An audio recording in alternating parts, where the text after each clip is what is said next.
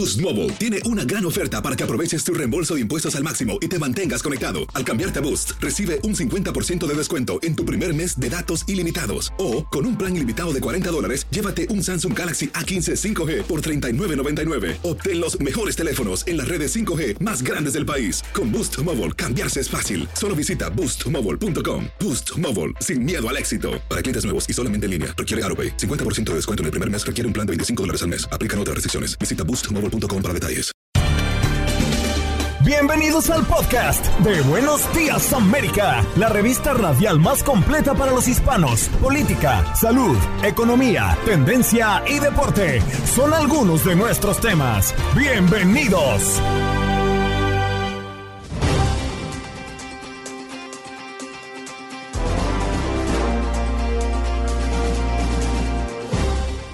Buenos días, América de Costa a Costa, ¿cómo están? Yo soy Janet Vázquez, encantada de saludarlos.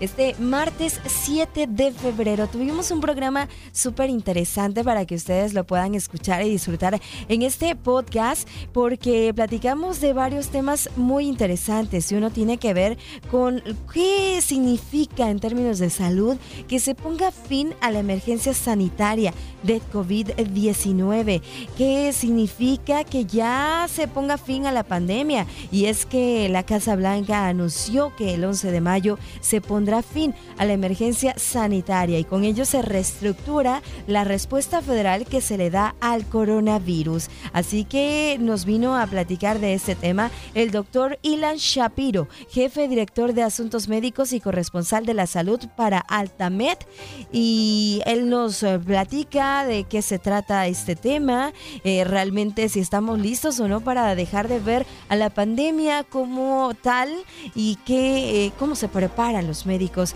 al respecto. Y también tuvimos una entrevista súper interesante con Eduardo Rosales, maestro en políticas públicas y también en administración pública, experto en temas de China, Estados Unidos y más, porque el tema que nos abordó, él tiene que ver con este globo espía chino derribado por misil en costas de Carolina del Norte. Este globo espía eh, de China proveniente que estaba en territorio estadounidense. ¿De qué se trata? ¿Se anticipan tiempos difíciles entre Estados Unidos y China o qué podemos esperar para los próximos meses? También en nuestro acostumbrado segmento Unidos Somos Uno de todos los martes, Carol Elizabeth García, socióloga y consejera del abuso de sustancias y adicción, nos vino a hablar sobre el estigma de la salud mental en la comunidad afro-latina. Un tema súper, súper importante e interesante que ustedes no se pueden perder. Los invitamos a que escuchen. Este es su programa, este es su podcast favorito. Buenos días, América.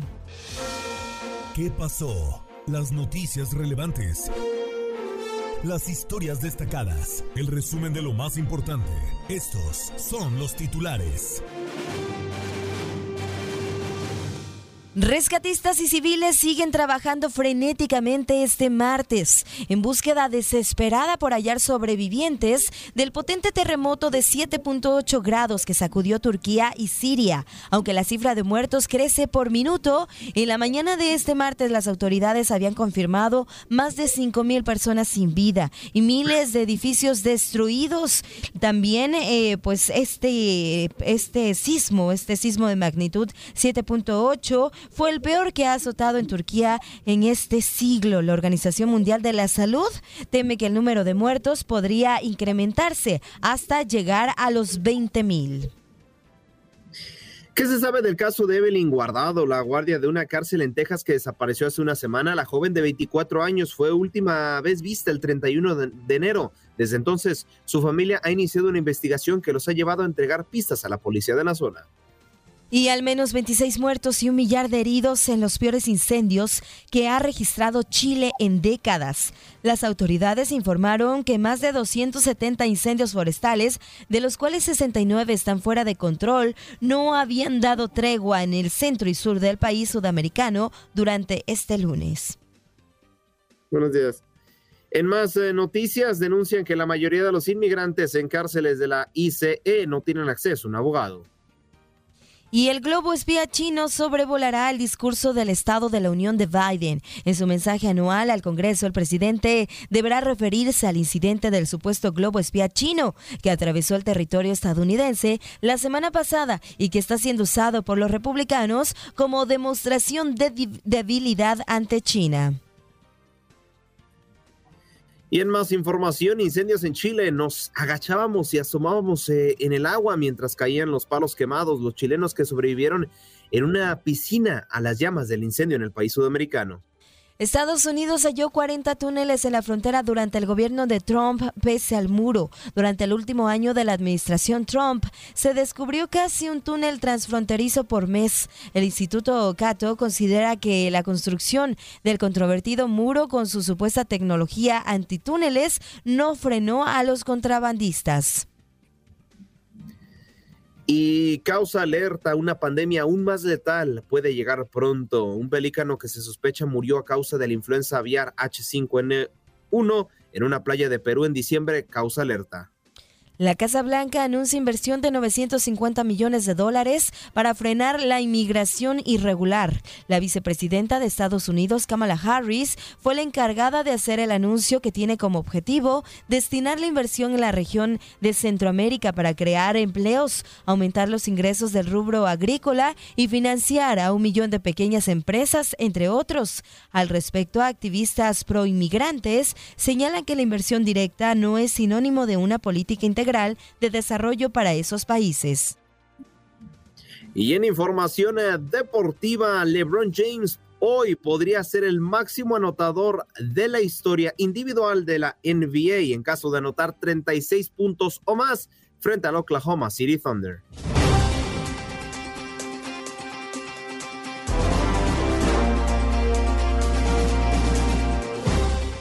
Es momento de recibir a nuestro invitado de esta mañana, de esta hora.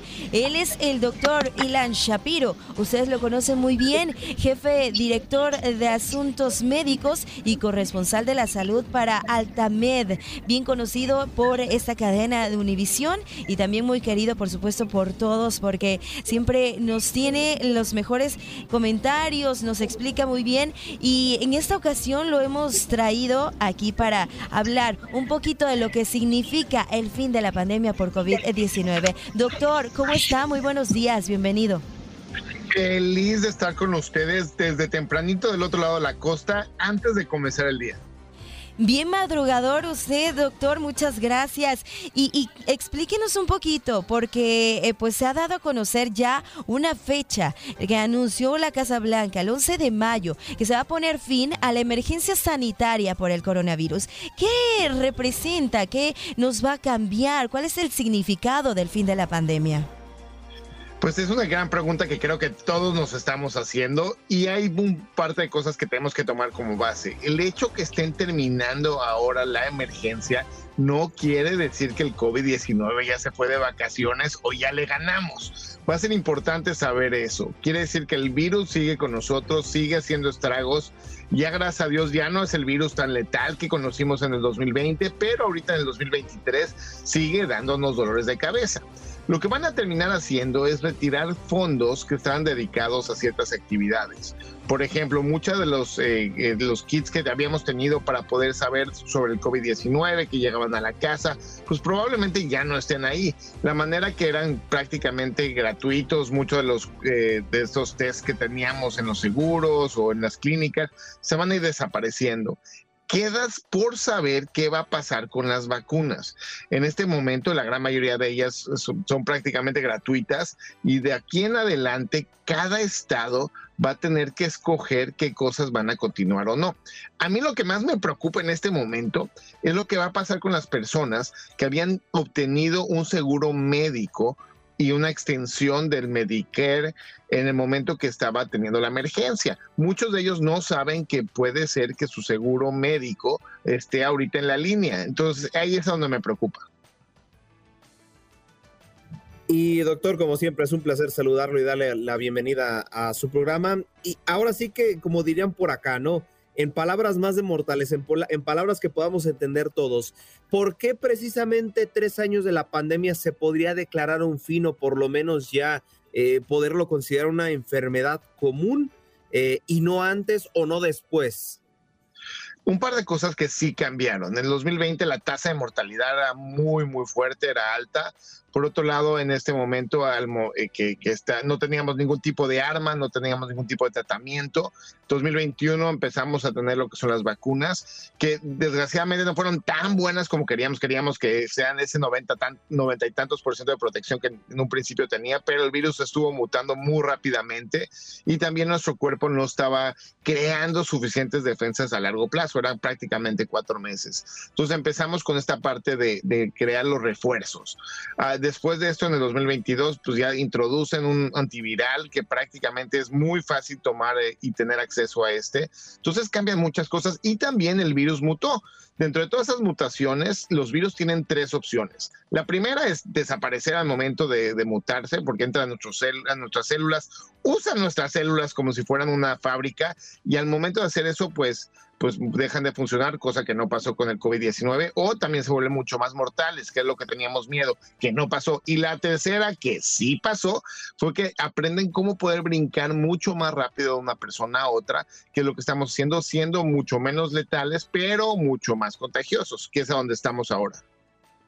Oiga, doctor, ¿y realmente estamos listos para dejar de verlo como una pandemia? Yo recuerdo que, el año pasado en varias ocasiones pues, se dijo que ya estábamos llegando al fin de la pandemia y en eso surgieron nuevas variantes y luego ya otra ola y entonces mm, yo me pregunto, ¿realmente estamos preparados? Y, y también, ¿cómo es que se prepara el sector médico, el sector salud para estos cambios y esta reestructura en la respuesta federal al coronavirus? Eh, si estamos listos o no, pues la, realidad es que el virus va a continuar mutando. O sea, es uno de estos virus que está diseñado para poder esconderse y poder brincar muy rápidamente de un lado al otro. Y, eso es lo que se dedican. Eh, entonces, esto va a continuar con nosotros, pero ya no es ese virus terrible que teníamos en un principio, pero sigue mandando gente del hospital, sigue estando mucha gente que tiene problemas crónicos, niños que terminan deshidratados, con problemas de COVID prolongado y otras cosas más. Entonces, esto no es como que ya lo podemos esconder en el closet y dejarlo ahí. Eh, y la siguiente parte es, eh, el sector médico, pues se ha preparado por tres años, se ha creado una infraestructura en muchos estados donde se utiliza utilizó esto para poder crear mayores clínicas, para poder crear una mejor manera y protocolos de poder atención para el COVID-19 y también eh, secundariamente también para atención de influencia eh, y otros tipos de, bacterias e infecciones. Entonces, mínimo en esa parte, o sea, hay muchas ventajas. Hay estados que no escogieron participar o obtener algunos de estos fondos. Entonces, eh, en esos lugares, pues lógicamente van a haber mucho más problemas. Ahorita, por ejemplo, te doy el, te doy el, el ejemplo donde yo estoy viviendo, que es California, han creado una estructura importante para poder eh, atender a toda la comunidad y también a la gente sin importar de dónde vengan, cómo vengan y si tienen documentos o no. Y esa es la idea que vamos a empezar a ver, que ahorita cuando se retiran estos fondos, mucha gente que está dependiendo y también que aunque vivan en este país completamente con documentos, eh, vamos a ver mucha gente que va a caer en, un espacio donde no tienen seguro médico, donde pueden estar mucho más desprotegidos y si en dado caso les llegará a dar lo que es el COVID-19, pudieran tener muchos estragos, no tanto por la parte, o sea, de que vayan a terminar con muertos, pero van a tener problemas para obtener esa vacuna, eh, eh, eh, ese medicamento para poder disminuir complicaciones y eso es lo que yo le tengo miedo. Sí, estamos hablando que estarían perdiendo pues prácticamente la cobertura en salud, amenazando el acceso a la atención y, y potencialmente pues exponiéndolos a facturas muy costosas. Se, calcula ahorita que es un término que están utilizando que es la redeterminación, que, que máximo podría ser 14 millones de personas que pudieran tener eh, este, este espacio donde pues se queden prácticamente desprotegidos. Un pedazo va a ser por buenas noticias, porque pues les fue mejor, tuvieron un mejor salario, ya no están en ese 138% de, de, de pobreza. Entonces, eso ya es una buena noticia. Pero va a haber mucha gente que simplemente eh, no les va a llegar los documentos o se cambiaron de casa y no han hecho el update, o sea, ese, ese volver a avisarles que cambiaron de, de, de, de, dirección. Y eso puede ser un problema porque por una cosa logística pueden llegar a perder la parte de financiación para su seguro de salud. Terrible, tremendo esto que bueno, vamos a estar aclarando conforme vayan avanzando los días y se acerque por supuesto esta fecha porque todavía quedan muchas, muchas dudas. Doctor, gracias por sus comentarios, gracias por aclararnos y bueno, pues gracias por estar en Buenos Días América. Un gusto como siempre. Doctor Ilan Shapiro.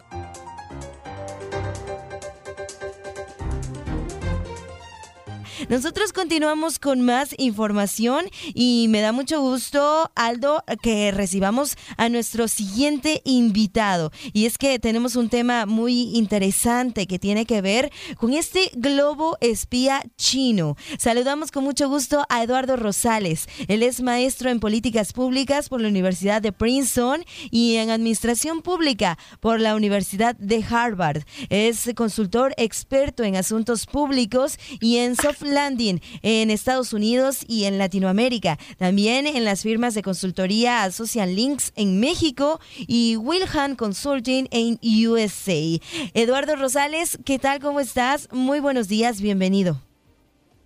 Buenos días, Janet. Buenos días por la. Muchas gracias por la invitación, como siempre.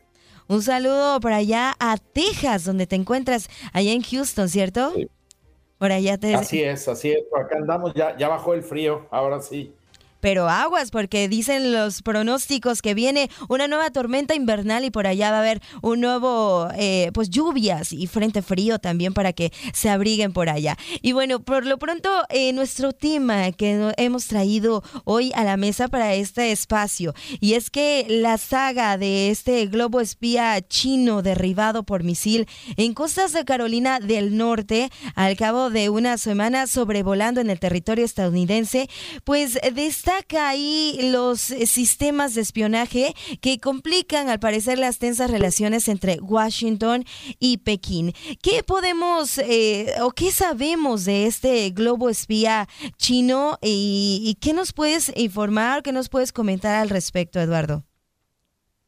Mira, lo, lo primero es que el momento es el menos adecuado donde podría ocurrir en, Bali, en Indonesia, acababa de haber el acuerdo eh, o, el encuentro entre, entre los eh, dirigentes estadounidense y chino, acuerdan justamente esta visita que habría de llevarse a cabo esta semana del secretario de Estado Blinken a, China y, pues pasa esto del, globo, ¿no? El, yo creo que es... Eh, hay, hay, muchas teorías de qué pasó, de si es un, eh, un error, simplemente se les desvió de curso el, globo, eh, si fue plantado justamente, hay, hay casos en la historia entre Estados Unidos y China eh, de hace siete o de hace 30 años, donde poco antes de las visitas o de los acercamientos entre países hay algún tipo de desafío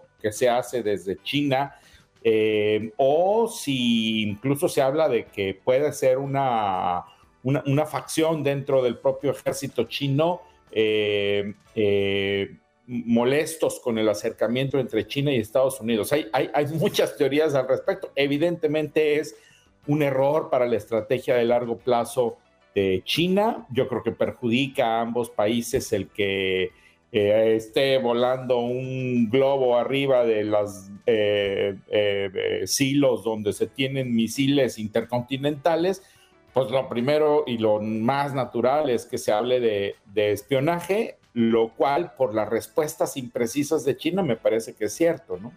Se anticipan entonces tiempos difíciles, ya de por sí que estaban tensas las relaciones entre Estados Unidos y China y bueno, con esto pues puede tensar aún más la relación que se tiene. Y, una de las preguntas que se tiene, Eduardo, es ¿por qué China estaría usando globos eh, que se pueden ver ahí a simple vista para espiar a Estados Unidos si sabemos que tiene mucho más tecnología, que tiene ya satélites para hacerlo, que tiene cuenta con una amplia eh, capacidad tecnológica para poder hacerlo de otra manera y no usando estos globos. Lo, que yo, yo, sin ser experto en el tema, lo que he venido leyendo es que eh, los, de entrada estos globos son muy diferentes a los globos que había hace 50 años. Estos globos tienen sistemas que les permiten ir eh, eh, midiendo los vientos y ellos mismos ir tomando las decisiones de por dónde irse. Este es un globo que se desvía de su, de su trayectoria natural por algún error. Justamente eh, parte de lo que están hoy haciendo todavía la, la Armada norteamericana es precisamente tratar de recoger todas las piezas posibles de lo que cayó al mar para entender exactamente la tecnología. Pero además hay otra característica que, entiendo tienen los globos, que es la altura. La altura, a diferencia de los satélites, la altura de los globos te permite, por ejemplo, detectar eh, eh, eh, obtener mucha más información de llamadas telefónicas, de comunicaciones en radio, cosas que no te permiten los satélites. Es, yo te diría, es un complemento a los, a los satélites en términos de espionaje porque además no es el único, se ha dicho que hay otro volando en, Latinoamérica, ¿no? Eh, eh, haciendo quizá exactamente lo mismo. Sí, y, con esto estaría China violando de alguna manera, pues, e, el espacio aéreo, la soberanía de Estados Unidos. Sí, bueno, evidentemente, yo creo que, que, que eh, en la respuesta de China, tú lo ves, China dice justamente que Estados Unidos se sobrepasa, dice incluso la, palabra que, usa eh, el, el, área de defensa china es que se excedió, que fue una respuesta excesiva a la de Estados Unidos, y en algún momento dice que es violatorio de acuerdos, pero nunca dice exactamente por qué es violatorio. No, yo creo que, que, que, eh, es, un, es un grave error. yo, yo creo que todas las potencias se espían entre sí y espían a los demás países. El asunto es que los cacharon, ¿no? Es, eh, eh, el incidente, no me imagino lo que habría sido al revés, si se hubiera encontrado un artefacto norteamericano eh, volando a esa altura en China, habría hoy un escándalo como, como, lo hay aquí en Estados Unidos, lo habría también en China. Es un error, es un error el momento. Yo creo que todos perdemos, Janet. Yo, yo, yo lo he dicho aquí antes en este, en este programa. Como tú sabes, yo, yo me dedico mucho a promover las relaciones eh, internacionales entre, entre empresas, sobre todo. Eh, todos salimos perdiendo. yo, yo creo que Estados Unidos y China se necesitan mucho más de lo que las alas duras de ambos lados quisieran eh, la solución es cómo, cómo, encontrar de forma segura esta relación, no, no desentenderse totalmente. Entonces, esta, este incidente termina alentando, por ejemplo, aquí en Estados Unidos, a las alas más radicales de, de ambos partidos, de los demócratas y los republicanos, contra China y termina complicando algo que se venía destensando. Primero, este acercamiento en Bali, el acercamiento que, hubo en Davos entre la secretaria del Tesoro y también eh, funcionarios chinos, esto que iba a haber esta semana, yo creo que en el fondo ambos gobiernos saben que no puede, a ver, no, no, no, no pueden aterrizar en una nueva, es un nuevo escenario de guerra fría, todos saldrían perdiendo, y más porque China no es la Unión Soviética, no es, no es un país intentando dominar e imponer un, sistema en todo el mundo, eh, pero pues estos sucesos sin duda complican. Yo entiendo la reacción del gobierno norteamericano. Eh, es inaceptable esto que pasó.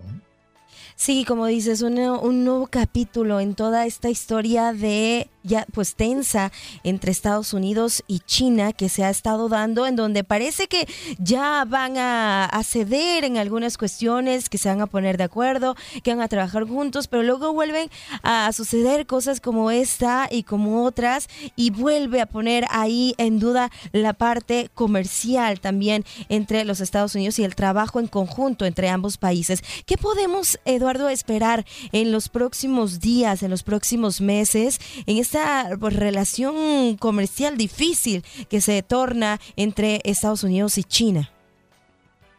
Yo, creo que dentro de todo el conflicto también hay señales que se mandan en términos de, de, diálogo. Por ejemplo, el secretario Blinken no hace el anuncio público, sino que primero le dice a China que no va a acudir.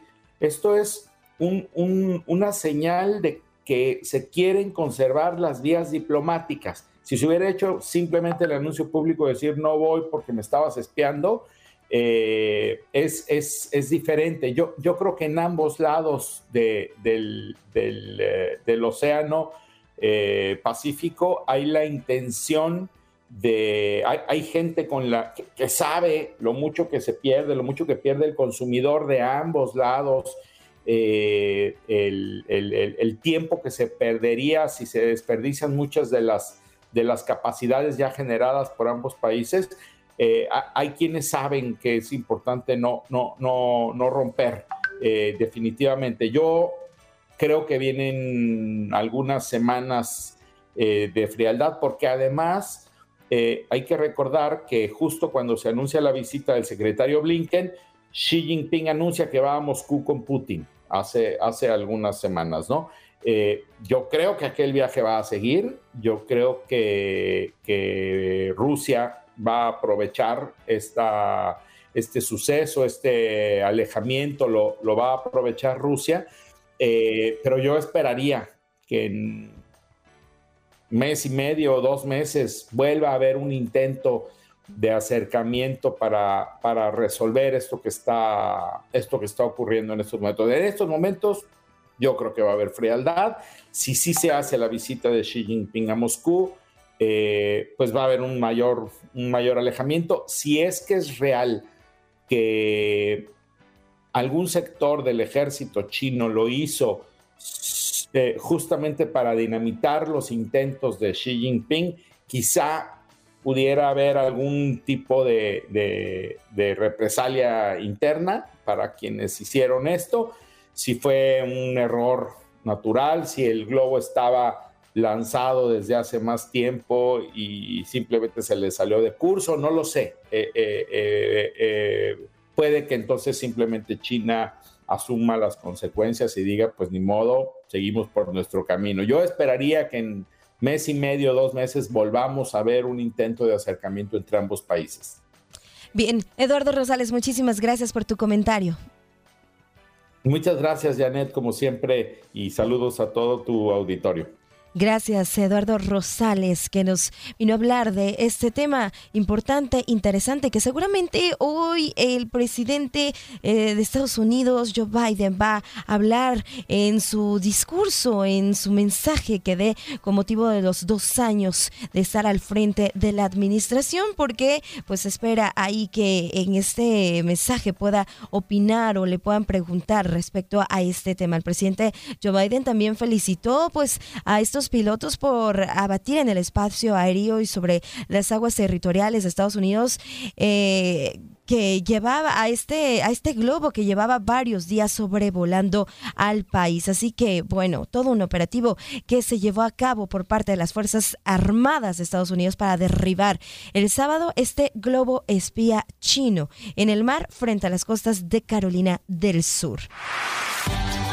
El Departamento de Impacto Social y Sostenibilidad de Televisa Univisión presenta su segmento Unidos Somos Uno, un espacio para la voz de nuestra comunidad hispana.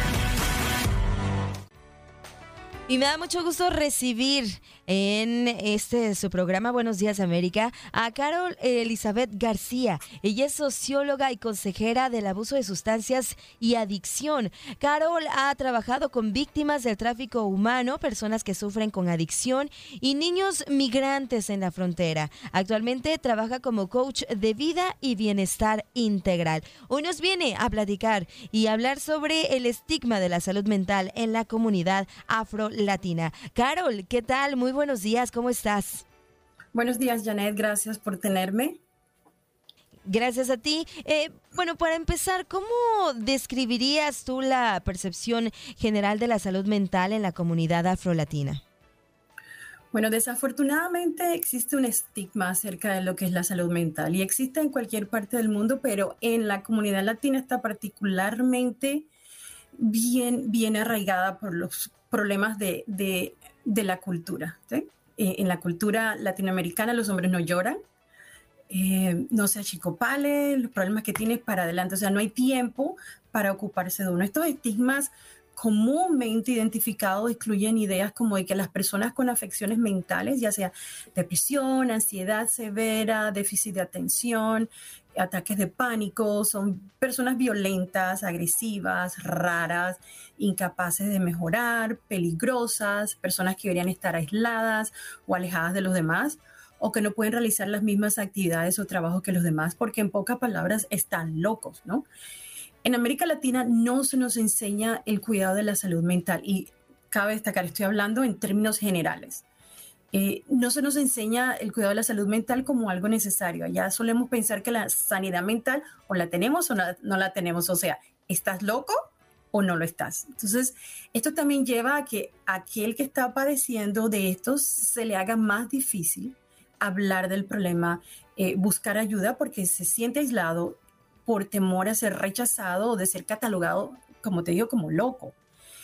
Debido a estos estigmas, somos nosotros los latinos aquí en los Estados Unidos el grupo étnico con el índice más bajo de atención de salud mental que cualquier otro grupo de los Estados Unidos, porque no solamente vemos con malos ojos las afecciones mentales, sino también el tratamiento.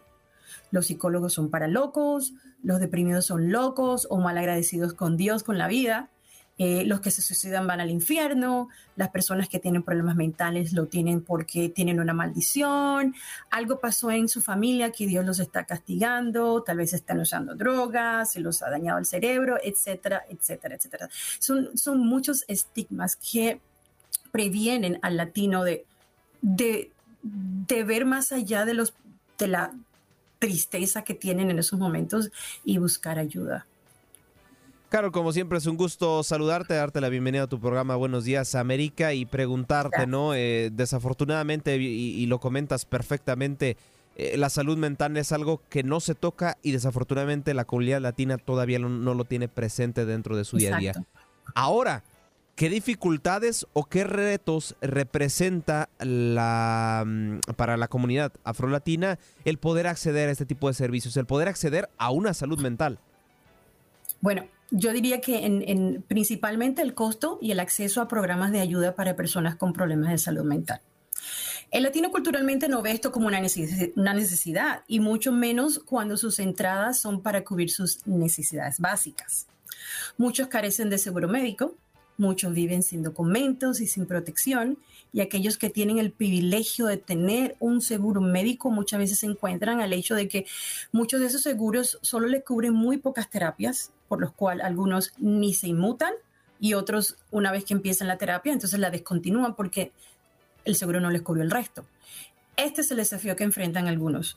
Otros, por no hablar el idioma, por no tener acceso a una computadora, a un teléfono inteligente, por las limitaciones de la edad, etcétera, etcétera, no saben que hay programas de ayuda en la comunidad.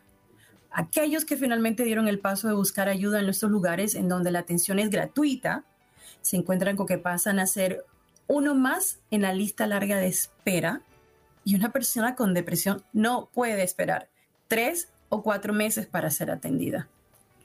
Sí, Carol, siento que la pandemia también fomentó muchísimo a que incrementaran los casos de personas que están teniendo problemas de salud mental. Y si a eso todavía le sumamos el tema del racismo, el tema de la discriminación, que están, por supuesto, muy fuertes y muy presentes en los Estados Unidos, pues se vuelve mucho más complicado. La, la soledad que también puedan sentir, este tema de, depresión que también, y entonces son varios factores los que están haciendo que, que más personas y principalmente de la comunidad afrolatina pues se sientan eh, con muchos problemas de salud mental. Eh, ¿qué, ¿qué, tienes tú eh, de información al respecto? ¿Sí ha aumentado? Ha aumentado, ha aumentado en cantidad y, y por muchas razones, o sea, el aislamiento sobre todo. Las personas con afecciones mentales se sienten aisladas porque no pueden hablarlo con otros. Cuando lo hablan con otros reciben eh, una reacción que, no se hace muchas veces con malas intenciones. Yo lo pasé. Yo pasé por un periodo de depresión y fue antes de la pandemia. La pandemia lo empeoró. Y cuando yo comentaba que estaba deprimida, me decían malagradecida. Em, eh, ¿por qué estás deprimida si tienes tanto por vivir? Tienes una familia buena, un esposo que te quiere, un buen trabajo, etcétera, etcétera. Entonces, la pandemia lo que hizo fue y porque lo sabemos, porque se cerró todo, se cerraron, los, se, cerraron las, las, cosas que no eran básicas, estaba todo en, en, enfocado en lo que era pelear con los síntomas de la pandemia. La salud mental pasó a otro lugar. Entonces, aquellos que estaban recibiendo tratamientos, aquellos se vieron limitados, no es lo mismo ver a un, a un, a un psicólogo, a un psiquiatra, a un, consejero de vida en persona que verlo en Zoom. Y muchas de estas... Em, entre, de estos tratamientos pasaron a Zoom, pero después de que la persona pasó mucho tiempo sin recibir el tratamiento. Ah, porque no se sabía cuándo esto iba a terminar, no se sabía qué, no se sabía, había una incertidumbre tan grande. También el temor que había allá afuera de, de, lo que era la pandemia, de lo que no era, de lo que se sabía, de lo que no se sabía, cuándo iba a terminar esto, el, el temor a morir y una, y muerte tan miserable como se, se describían las muertes eh, de las personas con COVID, causó mucha desesperanza y eso es también, eso es algo bien clave en las personas. Las personas con depresión viven con desesperanza. Las personas con ansiedad viven siempre pensando que algo malo va a pasar. Y las personas que sufren de ataques de pánico, pues ni se diga. Entonces la pandemia agravó todos estos eh, sentimientos y agravó todos estos síntomas. Aparte de que, como dije, aisló a las personas, nos aisló de las personas que queríamos, nos aisló de las personas que tal vez eran ese grupo de apoyo y empeoró todo, o sea, al máximo, lo empeoró todo. Y entonces estamos ahora recogiendo esos pedazos que quedaron de la pandemia más unido a lo que venía de atrás. O sea, esto ha sido un desastre. Y, Carol, eh, ya eh, nos quedan dos minutitos, rapidísimo, preguntarte dónde puede ese mm, amigo, esa amiga afrolatina conseguir ayuda. Mira, eh, hay dos líneas muy importantes que quiero darles. Eh, un teléfono, el 988, que es la línea de prevención contra el suicidio. En todos los idiomas lo tienen. El otra, la otra línea que quiero darles es el Open Room Hotline. Es 888-808-8724. Lo pueden buscar, el Open Room Hotline. Hay muchos programas de prevención. Eh, una, una página de web que es del gobierno es S-A-M-H-S-A, que es el samsa.gov. Em, allí pueden encontrar programas en sus, en sus, en sus lugares donde viven. Eh, y también quiero darles el número de teléfono de nuestra oficina, que es el 954-909-0199. Aquí estamos a la orden con un equipo eh, espectacular de profesionales. Carol, muchísimas gracias por esta información tan importante y tan valiosa. Carol García, gracias. Gracias a ustedes. Hasta luego. Hasta luego. Carol eh, eh, García, socióloga y consejera de abuso de sustancias y adicción. Estás escuchando el podcast de Buenos Días América, la revista radial más completa para los hispanos. Escúchanos en las diferentes plataformas: Euforia, Spotify, TuneIn y iHeartRadio. Tu Radio. Vivimos tu pasión.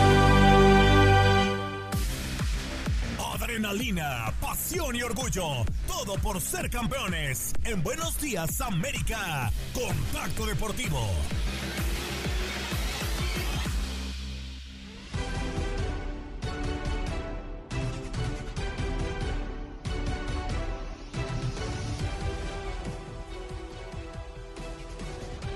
Bienvenidos, bienvenidos a este primer contacto deportivo para hablar de todo lo sucedido ya prácticamente en lo que viene siendo el mundo deportivo este fin de semana. Este, el día de ayer, hoy nomás ando con la mente en todavía en el día lunes y ya estamos en día martes, pero déjenme decirles que ya, LeBron James está a 36 puntos nada más, 36, es, es es prácticamente una nada. Es más, los puede conseguir incluso en un solo partido. Y vaya el boletaje, cómo está para ver el récord de LeBron James eh, roto. ¿eh? Se rumora que hasta los 8 mil dólares cuesta el boleto más barato el día de hoy. Así es, el día de hoy frente al Thunder. para ver que el récord de LeBron James por fin alcance o supere en su caso a nada más y nada menos que Karim Abdul Jabbar, el máximo anotador de la liga en la historia, con 3.887 puntos. Eso quiere decir que LeBron James solo está a tres, o sea, tiene 3.851 puntos, a una nada, a una nada, y ojalá lo consiga el día de hoy para la gente que vaya a ver ese partido frente a Thunder con los precios. Ay, ay, ay, hasta las nubes, hasta las nubes. Pero bueno, así las cosas por el momento, nada más eh, dando la actualidad de lo que viene siendo eh, el caso LeBron James. Pero en otras noticias, Steve Kerr eh, santó a Clay Thompson al buscar un récord de triples, perdón, a los dioses del baloncesto no les gusta. Así lo dijo, ¿eh? Así lo dijo el escolta. Boost Mobile tiene una gran oferta para que aproveches tu reembolso de impuestos al máximo y te mantengas conectado. Al cambiarte a Boost, recibe un 50% de descuento en tu primer mes de datos ilimitados. O, con un plan ilimitado de 40 dólares, llévate un Samsung Galaxy A15 5G por $39.99. Obtén los mejores teléfonos en las redes 5G más grandes del país. Con Boost Mobile, cambiarse es fácil. Solo visita boostmobile.com. Boost Mobile, sin miedo al éxito. Para clientes nuevos y solamente en línea, requiere AroPay. 50% de descuento en el primer mes requiere un plan de 25 dólares al mes. Aplican otras restricciones. Visita boostmobile.com para detalles. De los Golden State Warriors, quien anotó 12 triples en la victoria de la Oklahoma City Thunder y su récord subió a 14. Fue una participación eh, buena de Clay Thompson, eh, prácticamente una leyenda moderna de lo que vienen siendo los Golden State Warriors. Y bueno, subió su récord a 14, a 14 nada más y nada menos que triples. Y en partido quedó total 52 puntos para él y ya prácticamente el último cuarto no lo jugó. Pero el eh, apoda que pudo haber anotado entre 16, 17 o 18 puntos más en ese cuarto. Pero bueno, eh, lo frenaron un poco al jugador y bueno, él mismo pues bromeando, ¿no? Dice, a los dioses del baloncesto no les gusta que busquemos romper récords. Y es que sí, iba a romper su propio récord si lo dejaban en el último cuarto, pero bueno, al final su técnico eh, Phil Jackson ya pues dijo, no consideró necesario que jugara el último cuarto, considerando que también tienen el juego día de hoy, así que bueno, pues por ahí, por ahí no, no lo dejaron brillar, ¿no? Y pues en más noticias eh, referentes a la NBA, y es que siguen, siguen los mercados de, traspasos, ¿no? Y, y, solamente actualizar el caso de Kyrie Irving, que llegó a los Dallas Mavericks a acompañar a Luka Doncic y esto no generó tanto agrado a LeBron James, porque ¿qué está pasando? Ya se hablaba que Doncic podría llegar a los Lakers. Se estaba emocionando el rey LeBron, ya estaba haciendo prácticamente le estaba teniendo la cama al buen eh, Luka Doncic, pero pues no termina por llegar. También pues eh, hace ligeras críticas a la directiva de Los Ángeles porque pues no ha llegado Kevin Durant o algún otro refuerzo que se le prometió a LeBron James. Eh, y, es, y eso le enoja, ¿no? de hecho, incluso la poda esos enojos, evidentemente, pues a veces cuando estás enojado se te va las palabras y el, el apoda, ¿no? Como que un plan B, eh, que es una plantilla B, el conjunto de los Lakers. Con LeBron James, sinceramente, no puedes tener una plantilla. Ah, es más, aunque tus jugadores sean categoría B y tienes a LeBron James, creo que aún así tienes muchísimo de qué hablar. Así las cosas por el momento, eh, lo que viene siendo la NBA, también pues por ahí solamente puntualizar lo que declara el dueño de los eh, Dallas Mavericks, que dice que nos ayuda a situarnos en la posición de ganar el anillo. O sea que con la llegada de Kyrie Irving, el dueño de los Dallas Mavericks ya ve como ganadores a su equipo, y es que tenía a Luka Doncic. Y si Kyrie Irving también tiene buena, se halla con él juega para él y tiene buen desempeño, no dudaría que de verdad hagan cosas interesantes. A esta pequeña cancha para hablar, así es, para hablar de la Copa Davis, así es, ¿qué está pasando en la Copa Davis? Vamos a ver si mi natal Canadá logra defender su título. Recordemos que pues Canadá logró llevarse el título a la edición 2022 y ahora pues buscarán quitarle la corona a la hoja de Maple. Y es que el subcampeón también Australia estará presente en dicho torneo, además de Italia, España y otros 12 países. Eh, ya listos y preparados para llevarse a cabo los resultados de la Copa Davis para el siguiente eh, torneo. Por ahí Chile también ya se clasificó. Eh, y otros países como Argentina también están dentro. Corea del Sur, Serbia, evidentemente la Gran Bretaña, Países Bajos, la República Checa, varios selecciones, Francia, Croacia, Estados Unidos, Suiza, Estamos hablando de, varias selecciones que pues están clasificando a esta mm, eh, siguiente fase. Y discúlpenme, mis hermanos argentinos. Discúlpenme, discúlpenme que di la información un poquito mal. La Argentina no está clasificada. Hoy por hoy nuestro único representante latino es Chile. De ahí en más, eh, pues eh, las representaciones son europeas, oceánicas en el caso de Australia y pues prácticamente por ahí asiáticas. Pero al momento pues estará defendiendo la corona el conjunto de Canadá, pues desearle toda la suerte a la hoja de Maple que defienda su título. Y si no lo defiende su título eh, mi queridísimo Canadá, pues que lo logre defender tanto Chile o que también lo logre los Estados Unidos, que son países que claro, América es una, cómo no. Y vámonos, de ahí dejamos la actualidad de lo que viene siendo la Copa Davis. Y rapidísimo nos vamos a la serie del Caribe, a la serie del Caribe que se está llevando en tierras de nuestra queridísima Andreina Gandica, en Caracas, Venezuela. Eh, se está llevando el eh, cotejo y es que, ojo, eh, ojo por ahí. Y una más, ay, mira, fíjate, no vino Andreina el día de hoy, pero México se impuso 7 por 0 a la selección de Venezuela en el béisbol. Ahí, pues, con 7 carreras a 0. saludos, saludos para su compañera donde quiera que esté. Este, mm, sí, termina por imponerse a la selección de Venezuela siete carreras a cero. Para serte bien honesto, me sorprende, me sorprende que la selección mexicana se haya impuesto con tanta autoridad y con tanta determinación a los Leones de Caracas. Eh, sabemos que el béisbol en Venezuela es un deporte sumamente seguido y es de las selecciones latinoamericanas con mayor poderío en el béisbol. Me atrevo a decir que su liga es un poquito mejor que la Liga Mexicana del Pacífico, eh, la verdad. Pero eh, terminan por llevarse y México sí también. A ver, yo apoyo a mi selección, pero hay que ser honestos hay mejores selecciones en cuestión de calidad que México y hoy por hoy el, combinado mexicano es líder de la Serie del Caribe por encima de países como Puerto Rico o Venezuela, que bien se les da el béisbol o incluso, también países como Cuba. A ver, ¿cuál será el calendario de esta Serie del eh, Caribe 2023? ¿Qué nos espera?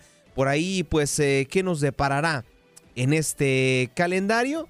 Pues déjenme decirles que, pues, reitero, al momento México marcha como uno, Dominicana como segundo, Venezuela tercero, Colombia cuarto, Puerto Rico quinto, Curazao sexto, Panamá séptimo y Cuba octavo. Mira, qué cosas de la vida, ¿no? México perdió con tu Curazao, pero sí le ganó a Venezuela. Qué cosas. El martes 7 de febrero, o sea, hoy, a las 2 de la tarde, tiempo del este, abre la jornada Cuba contra Puerto Rico, clásico del Caribe. Panamá, México a las 3.30 de la tarde, tiempo del este. Colombia contra República Dominicana a las 7 de la noche, de la misma zona horaria. Y Venezuela para cerrar con broche de oro a las 8 y media de la noche, también tiempo del este, se estará enfrentando a la selección de Curazao para completar la actividad. ¿Y qué nos espera para este cierre de contacto deportivo? Pues bueno, les dejo aquí una pieza. Vamos a cambiar de deporte porque si tú, así es tú, vas a Arizona este fin de semana para vivir el Super Bowl, te contamos qué hacer en esta bella ciudad. Glendale, Arizona es la ciudad que recibe la edición 57 del Super Bowl. Si esta semana visitas la sede, aquí te decimos otras actividades que puedes realizar. Los espectáculos programados durante el evento se realizarán en la ciudad vecina de Phoenix, la capital de Arizona. NFL Experience abrirá sus puertas con tiendas de artículos referentes al gran juego y a sus 32 franquicias de la liga, además de actividades donde puedes mostrar tus habilidades con el ovoide, incluso conocer a jugadores. Puedes adentrarte en el desierto desde las alturas y paseas en un globo aerostático. Contempla las vistas de la naturaleza a 3.000 pies de altura. Si lo tuyo es la aventura, disfruta de un día en el famoso desierto de Sonora, haciendo off-road y conduciendo por senderos montañosos, o bien realiza una excursión de día completo por el sendero Apache desde el corazón del desierto de Sonora y combina con un crucero y viaje en coche. Deslízate por Canyon Lake, visita el pueblo fantasma y descansa en una antigua parada de carretas antes de que caiga el día. En Westgate Entertainment District podrás recorrer tiendas, restaurantes, bares y espectáculos musicales. Otra opción es presenciar una sinfonía local o ver algún otro evento en el Teatro Broadway de Arizona por la noche. Una alternativa para conocer el sitio es en bicicleta. Hay opciones de renta. Thibaut Courtois, portero del Real Madrid, se sometió a una ecografía este lunes que confirmó que sufre un problema muscular en el aductor izquierdo, cuyo alcance se conocerá con exactitud el martes con una resonancia magnética, y no disputará la semifinal del Mundial de Clubes, aunque mantiene esperanzas de llegar a tiempo a la final del sábado en caso de clasificarse. El Real Madrid encara la semifinal ante el Al-Ali del miércoles sin Courtois en la portería. El belga se suma a las bajas de Eder Militao, Fernán Mendy, Lucas Vázquez y Karim Benzema en la expedición. Los médicos del club le realizaron este lunes en la ciudad deportiva de Valdebebas una ecografía para tener un juicio orientativo, según informan AF fuentes del Real Madrid. Ahora deben esperar unas horas más para que baje la inflamación de la zona dañada y confirmar el alcance exacto de la lesión con una resonancia magnética. Courtois sintió un problema muscular en el calentamiento en San Moix antes del inicio del partido ante el Mallorca, el cual perdieron los merengues por 1-0. Como en el caso de Militao y Benzema, el Real Madrid mantiene esperanzas de que se pueda sumar durante la semana la concentración en Rabat.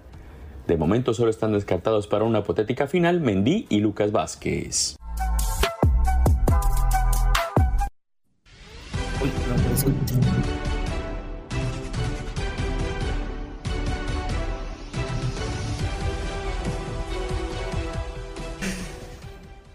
Bienvenidos, bienvenidos al octavo arte. Rueda la pelota en territorio internacional, en territorio marroquí, porque se está llevando a cabo el Mundial de Clubes.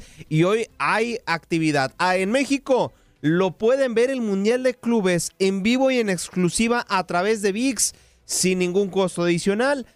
Pueden descargar la aplicación VIX y lo pueden ver totalmente gratis y en vivo. Les reitero, esto solamente en territorio mexicano. Pero déjenme les digo que bueno, eh, hoy se jugará el partido entre el campeón de la Copa Libertadores y el campeón de la Asian Champions League. Estamos hablando de la Copa de Campeones de Asia. Eh, el Al Ali, el máximo rival de Al Nazar, el equipo de Cristiano Ronaldo, que ya por cierto tiene varias coronas eh, en el país de Arabia Saudita. Que bueno, no es la primera vez que el Al Ali, Al -Ali y también el conjunto del el, el Al Hilal, perdón, y el conjunto del Flamengo se ven las caras. Se vieron las caras en 2019, las semifinales fueron Liverpool Rayados y también al Gilal frente al conjunto del Flamengo. Obviamente el Flamengo eh, salió victorioso y ahora pues buscan, buscan otra vez tener revancha. Ojo con, con el Real Madrid, ¿eh? El Real Madrid tiene varias bajas para este Mundial de Clubes. No estará jugando la semifinal con su plantel estelar. No estará Courtois, no estará Modric, no estará Benzema, no estarán varios eh, jugadores blancos importantes. Pero hay polémica, hay polémica porque Ramón Díaz, así es, quien alguna vez dirigió al varios tiempo al eh, River Plate, pues dio declaraciones, dio declaraciones en conferencia de prensa eh, previos, previos al enfrentamiento frente a Flamengo. Vamos a escuchar las palabras del técnico argentino. Thank you. Please let him answer the question. Está bien, no importa, no importa. La voy a, no importa, yo la voy a contestar eh, y por supuesto eh, con mucha delicadeza. Eh, sabemos que en el fútbol existen estos tipos de partidos donde se juega internacionalmente, más allá de, de, de la categoría y el nivel de, de los dos equipos. Nosotros tenemos mucha confianza porque este equipo viene de ganar dos Libertadores, en Asia, es eh, el equipo tricampeón de la Liga de, Asia, de, Arabia Saudita, campeón de la Copa del Rey, tiene 13, 14 jugadores en la selección de Arabia Saudita, es uno de los, equipos más importantes que hay en, Asia, y, hay que jugar, hay que competir. Sí que eh, Flamengo tiene la ventaja deportiva de nosotros haber jugado 48 horas antes. Es lo mismo que la ventaja que va a tener el Real Madrid de jugar, que el Asli jugó dos partidos y ellos van directamente a semifinales. Me parece que eso tendríamos que corregirlo porque si no existe una ventaja deportiva. Por eso ahora eh, nosotros tenemos una muy buena recuperación del equipo y por supuesto vamos a dar el máximo como siempre lo hicimos. Declaraciones, declaraciones de Ramón Díaz que sí, él dice que la FIFA da favoritismos al Real Madrid. No me quiero meter en polémicas, pero pues por ahí podría haber algo. Es que, a ver, el Real Madrid es el equipo que más te vende, eh, evidentemente a nivel mundial, por encima del Barcelona, por encima del United, por encima de, del mismo Cristiano Ronaldo. Es la franquicia del deporte, me atrevería a decir, que más te vende a nivel global. Obviamente, a este equipo hay que, hay que tenerlo bien. Evidentemente el Real Madrid ha callado bocas, lo ha hecho miles de veces, deportivamente hablando, pero sí me parece una cierta desventaja deportiva que equipos de la UEFA y de la Conmebol, que obviamente se lo han ganado por ser las dos mejores confederaciones del mundo, jueguen ya instancias solamente finales, no se preocupen de instancias previas. Así la actividad hoy a las 2 de la tarde tiempo del este, le reitero, en México a través de tu aplicación VIX en vivo y en exclusiva, ningún otro lado la encuentras. A través de VIX vivirás el enfrentamiento entre el Flamengo y el Al Hilal. El día de mañana el Real Madrid se medirá ante el Al Jalí, el equipo campeón, subcampeón de hecho, ¿eh? es el subcampeón, fue, fue como el campeón de África porque el Al Guaidad, el campeón de Marruecos, es también el campeón de la eh, Confederación Africana. Se estará enfrentando al Real Madrid en estos Final Four y bueno, ya también el partido por el quinto lugar entre el conjunto de Seattle Saunders, ya también le llevaremos la actualidad de este equipo del MLS rueda la pelota en territorio mexicano y es que, a ver, vamos a repasar a los técnicos que desafortunadamente ya no están en el fútbol mexicano porque pues bueno, ya se les destituyeron o pues eh, ellos presentaron su renuncia. El caso de Gabriel Caballero, que fue el primero, después Ricardo Baliño por parte de Cholos. Y ahora posiblemente estemos hablando que ya se va a sumar el tercero por ahí, entre rumores, entre información oficial, entre que sí, que no. Pues el Potro Gutiérrez podría ser el tercer técnico destituido de este torneo. Por ahí yo creo que el cuarto podría ser Belko Paunovic. no, no se crean. No, no, no, eh, hablando ya en serio, el eh, Potro Gutiérrez por ahí podría ser el tercer técnico cesado. Ya se anunció a Rubén eh, Romano como técnico del Mazatlán, desde 2018 que no dirigía el fútbol mexicano con los rojinegros del Atlas y ahora estará regresando al fútbol mexicano. Pero ¿qué les parece si vamos con aquella aquella persona que cubre día a día al Cruz Azul. A nuestro compañero Adrián Esparza de TUDN, mandándole esta pieza para TUDN Digital, referente a la carrera del Poto Gutiérrez. Si seguirá o no seguirá en el Cruz Azul. Escuchemos.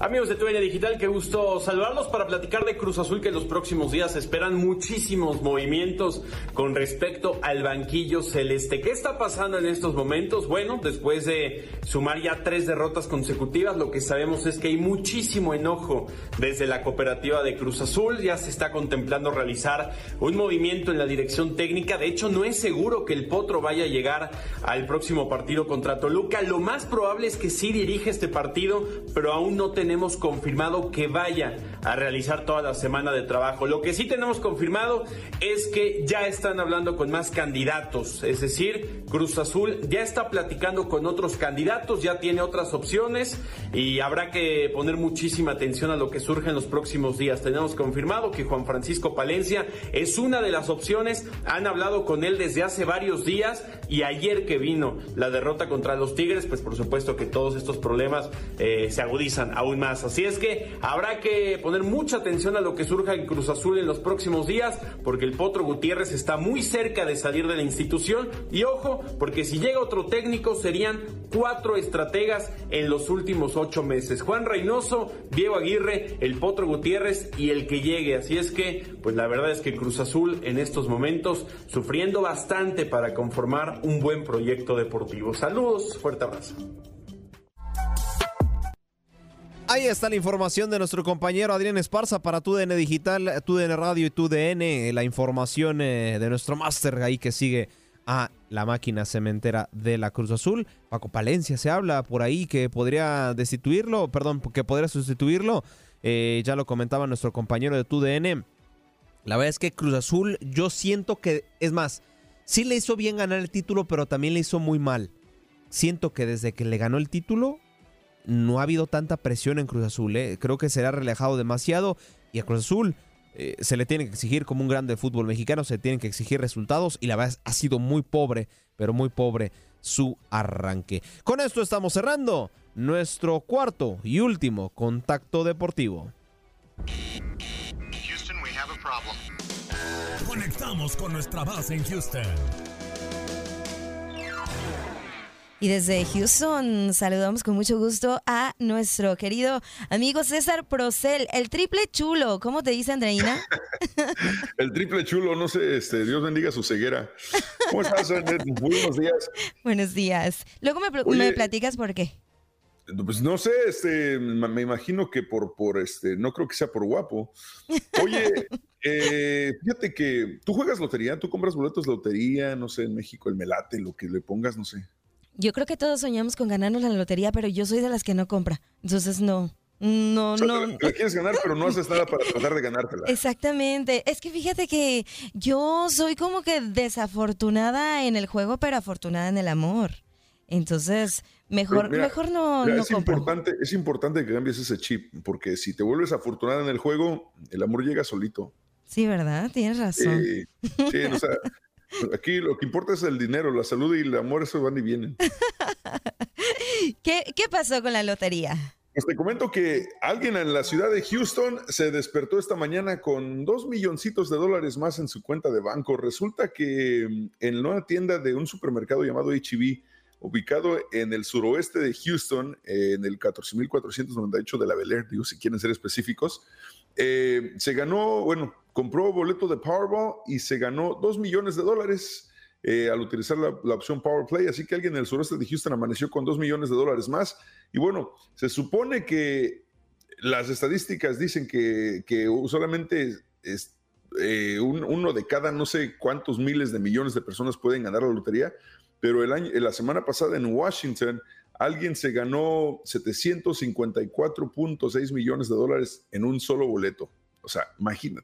¿Qué, puedes hacer con tanto dinero? O sea, realmente a esas alturas ya, ¿qué, haces con tanto dinero?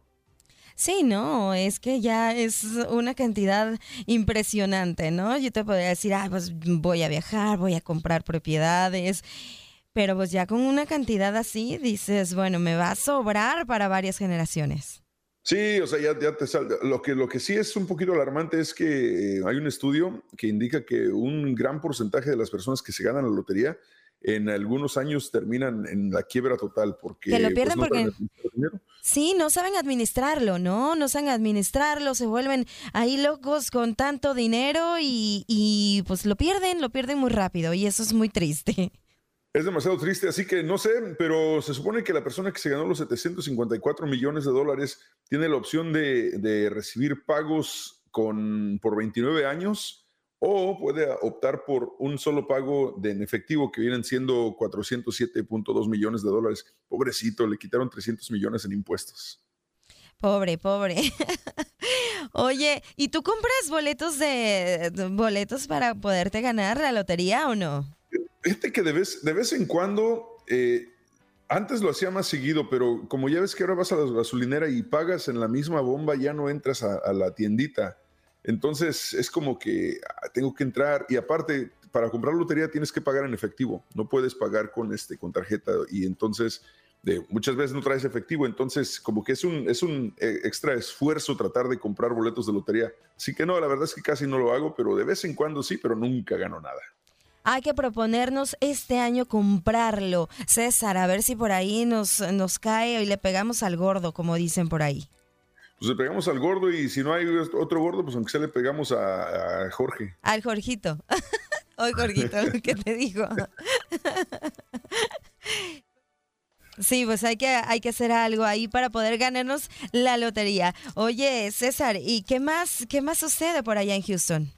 Bueno, en Houston ahorita están preparando todos porque obviamente ya, se acerca la temporada del béisbol, entonces eh, hay mucha expectativa con eso porque aparte ya se viene también el eh, clásico mundial de béisbol y hay varios jugadores de los Astros presentes en el equipo. Y también hay mucha gente en Houston apoyando, aunque no lo creas, este fin de semana a las Águilas de Filadelfia, ya que Jalen Hurts, el quarterback de las Águilas, eh, fue a Channelview High School, que es una preparatoria al, al lado este de la ciudad de Houston, es local y bueno, el año pasado recordemos que durante la Serie Mundial, aunque él juegue en Filadelfia, él traía su gorra y su camiseta de los Astros bien puesta siempre. Entonces, eh, por apoyar al, muchacho de casa, muchos están emocionados por, por verlo jugar en el Super Bowl, eh, en una temporada de ensueño para él, que muchos no pensaban que alguna vez llegaría a este, a este nivel Jalen Hurts. Así que ya veremos cómo nos va para el Supertazón este próximo domingo, que por cierto lo van a poder escuchar aquí por tu DN Radio también.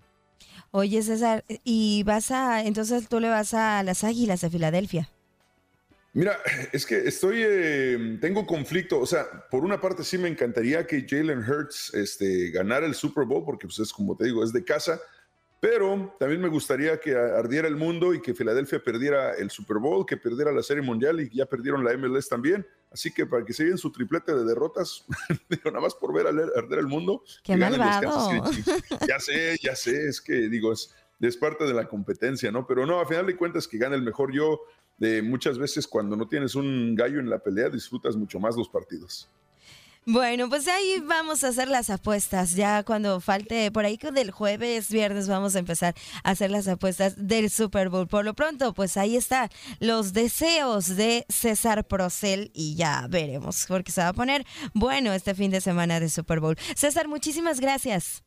Muchas gracias a ti, Janet. Estamos en contacto a partir de las 10 de la mañana hora centro en Encanchados por la aplicación de TUDN Radio. Abrígate bien porque viene más frío para, para Texas. Hombre, está en 65 grados. Hoy no me abrigo para nada. Aprovecha, disfruta tu momento. Cuídense. Bye. Gracias, César Procel.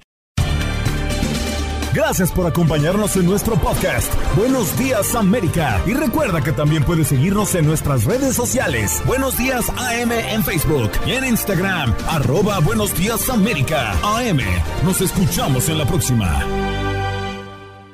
Boost Mobile tiene una gran oferta para que aproveches tu reembolso de impuestos al máximo y te mantengas conectado. Al cambiarte a Boost, recibe un 50% de descuento en tu primer mes de datos ilimitados. O, con un plan ilimitado de 40 dólares, llévate un Samsung Galaxy A15 5G por $39.99. Obtén los mejores teléfonos en las redes 5G más grandes del país. Con Boost Mobile, cambiarse es fácil. Solo visita boostmobile.com. Boost Mobile, sin miedo al éxito. Para clientes nuevos y solamente en línea, requiere AroPay. 50% de descuento en el primer mes requiere un plan de 25 dólares al mes. Aplican otras restricciones. Visita boostmobile.com para detalles.